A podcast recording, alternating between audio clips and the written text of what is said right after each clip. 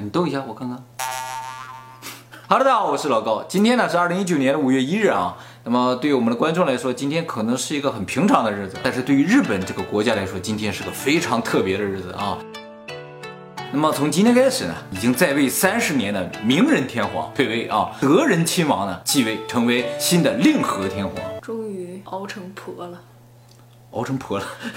那么这次天皇交接啊，有个非常特别的地方，就叫生前退位啊，所以呢，也就造成了日本在近几百年来第一次又出现了太上皇。据天皇自己说，就是工作太辛苦了啊，退不了休啊，没有个盼头了。那么天皇都要干什么？大家可能不知道啊。我看过一个纪录片，天皇的生活真的是按我正常人来看的话是挺单调的。他每天啊要阅读大量的资料。这些呢，有可能一些书籍，也有可能是一些国家的一些重要的文件啊，他都要审阅。而且呢，我觉得最辛苦的就是他每周啊都要到寺院里去跪拜四个小时，为全国人民祈福。你想，八十五岁要在那跪四个小时，多么的辛苦啊！我觉得人的极限跪不了四个小时吧。我估计可能跪一会儿，休息一会儿。吃的苦中苦，吃的苦中苦，方为人上神呐。天皇是神呐。是吗？哎，他不是人。你不知道吗？我不知道啊。天皇他是没有人的身份的，他没有姓，也没有银行的这个账户，也没有钱。神这么惨啊？神就这么惨？神不能有钱啊？呃，不能。你担心自己的是吧？那财神呢？应该很有钱。但财神的钱好像都不是自己的。英国的女王都好有钱呀，好多房产啊。所以说到底，英国女皇她就是一人。就问了，你是想当人还是想当神？有钱的神，所以你去问日本人，你想不想当天皇？没有一个人说想当。日本的天皇真的没有人想当。英国女王还是很多人想当的。其实跟这个年号啊相关，有很多有意思的事情发生。日本的年号呢，是由专门的叫年号选考委员会选出来的。这个委员会的成员呢，都是社会精英比如说得过诺贝尔奖的，或者著名的文人呐。这个选考委员会呢，呃，要秘密的进行这个选择，不能让外人知道。而且定这个年号有很多讲究，比如说这个词汇是以前没有用过的词汇，这些就算是一个没用过的词，但突然间比如流行起来，它也不能成为年号。就因为它有这么多复杂的规则呢，就造成了这个年号基本上外面人想猜是猜不到的。也正因为猜不到，所以大家都在猜。其实我当时也有想猜，为什么呢？我完全不关心年号。其实并不是说关心年号，只是想知道自己有没有预测未来的能力，你知道吗？那么今年的四月一号，也就正好一个月前，日本就公开了新的年号。那么这个年号呢，据说呢是从六个备选的年号当中选出来。理论上。这些备选的年号是不会公开的，不公开的话，以后还可以用。哦，哎，但是呢，这些备选年号在第二天就流出来了。六个备选年号呢，分别是令和、万和、英弘、广治、九化和万宝。那么这一次猜年号这个事情啊，还在另一个领域里边引起了很大的关注，就是未来人领域。其实猜年号这个事情啊，是个非常好的检验未来人的方法，对不对？以前的影片已经提到了好几个日本的未来人，比如二零七五了，二零六二。其实日本是个未来人大国，他们每年都会蹦出来一些未来人。那么既然有这么多未来人，日本的网民们都在等，看哪个真正的未来人敢出来说这个新年号是什么啊？还真就有人敢出来。第一个呢，是一个来自二零五八年的人，他说新年号叫安史。那么第二个呢，是来自二零四七年的一个人，他说呢，新年号叫望星。那第三个呢，这个人特别有名，来自于二零四一年。他为什么有名呢？因为他在二零一六年的时候说，日本将会在二零一九年的时候更换年号。哦，他说对了。但是呢，他说新年号呢叫荣安之错。他说他在二零四一年的时候，六十五岁，有一天在家躺着睡觉。然后突然间鬼压床了。当他挣脱了这个鬼压床之后，发现自己还躺在自己的床上，自己家里。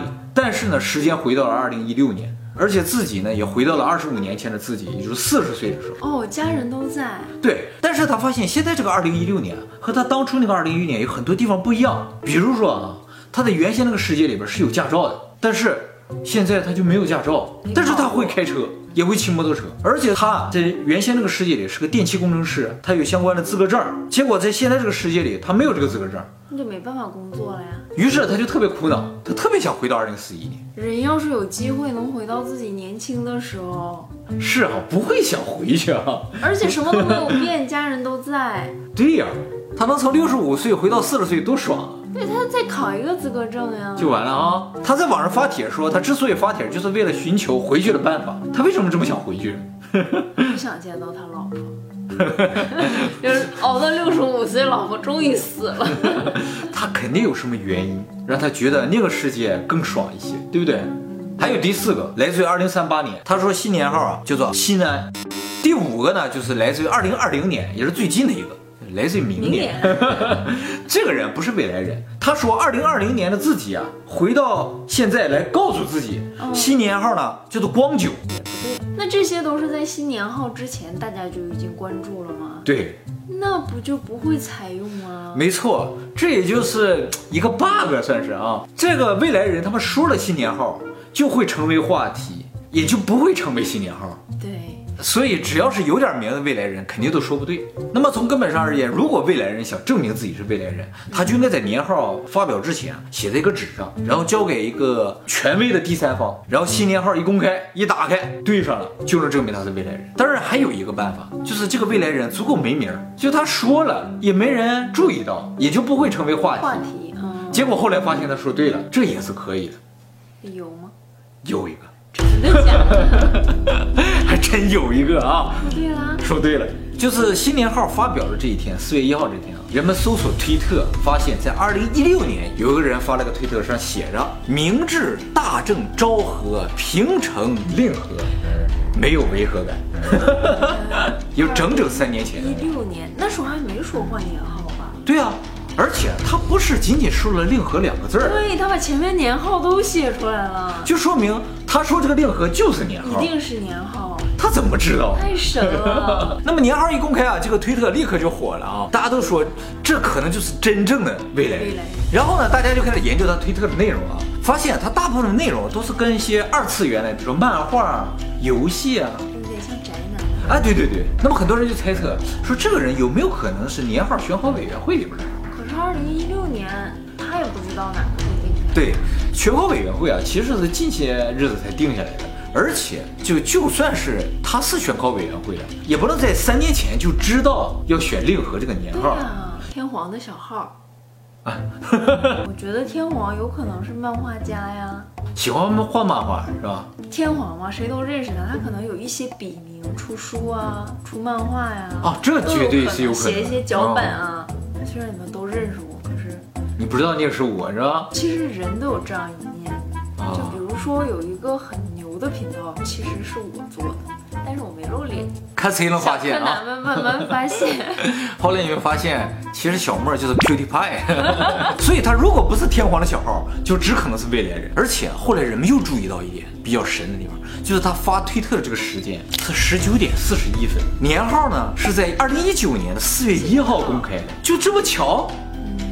难以想象，他更新到了去年的三月十号，就是二零一八年的三月十号就没有再更了。那么这个账号火了之后啊，很快这个账号的主人好像是注意到这一点，他就在四月一号马上发了一条推特，就一年都没更了。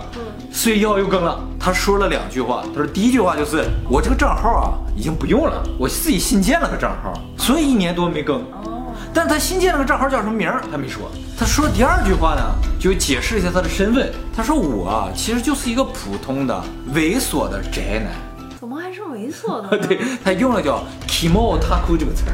哦，哦有点自嘲的感觉。然后他说我喜欢呢可爱的小女生的画，如果有的话，我一定会转发的。就说了这么两句话。感觉故意的。我感觉很故意。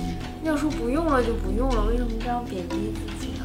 而且我觉得这种撇清的感觉，更增加了他未来人的这种浓厚感。就只有他一个人才中，只有这一个。哎，那推特日期可以造假吗？哎，你说到关键了。这个事情呢，也很多人想过啊。于是就有个记者啊，去问了一下推特日本公司，说有没有两种可能？一种呢，就是他二零一六年真的发了一条推特，只是后来年号出来，他把这个推特内容改了。还有一种可能就是。他是新发了一条推特，但是他把时间改到了二零一六年。这两条实现任何一条都能实现这个效果。于是呢，推特公司还真就回复了。推特公司说，第一点，内容和时间都是不能更改。第二个就是他们查过数据库了，说这条推文在二零一六年发出之后就再也没有动过。那就是官方认证了。这个没错 也就是说这条内容是真真正正的当年发出来的，超牛的。太厉害了啊！我想去追踪他，可是我没有推特，不，有推特没有用，他新账号你不知道，他也不知道我没露脸的那个频道。他说不定知道呢。那么这个人其实有三种可能性，就是他是未来人，要么他就是预言者，就是说他能够看到未来的这种人。哎，你觉得哪个比较好？当然预言好了，未来人其实说白了就是普通人，而预言者是有超能力哎，可是我想当未来人，为什么呢？回去就变年轻啊！预言你有什么可牛的？反正我是想当预言者。也是，因为你要是预言者的话，我就不会发生改变，我还在。你这说的太对了。那当然还有一种可能性，就纯粹纯粹的巧合这可太难了，他把前面的年号按顺序都写出来了。啊，这个巧合可能性太低了。对，我觉得他一定是未来人。其实我个人也希望他是未来人。如果这个世界上真的没有未来人，反倒是一个非常恐怖的事情。就是在很久的将来，科技也没有发生进步，还是没有时间机器。这是一种可能。咱们现在没有未来人，有几种可能啊？第一种可能就是实验机器还没有发明出来之前，人类就灭绝了。第二种可能就是实验机器永远就没有被发明出来，也就是说回到过去就是不可能的。第三个就是平行宇宙，就是说咱们的未来回不到咱们的过去，所以我们现在有的这些未来人也都是别的平行宇宙的未来人来的，所以他说的也都不对，你就无法证明他是未来人。不对呀、你把五颗宝石回归原位的话，未来不会发生改变呀。啊，你说的是复仇者联盟吗？哎，我朋友有去看《复仇者联盟》嘛，啊，他说虽然我没看过前面几部电影，可是我看懂了。他说跟你们频道讲的一样，看有量子，啊有时间轴，有时间机器，有起点，有生物大灭绝，神族、人神族、人族，还有高等文明。哎，有恐龙和金字塔吗？恐龙金字塔没有，应该没有吧？啊、他没讲到。他还没讲到。那以后会专门做影片给大家讲解。不过女孩子看懂那个片儿是觉得挺牛的，是啊，能看懂很难的。即使你看了漫威以前的电影，也不一定能看到最后这一步。原因呢，就是因为你没有理论的支持啊。其实我们那个理论对，就是面霸，面霸，灭霸，啊，其实我们面那个那 面也挺霸的。果然没看过。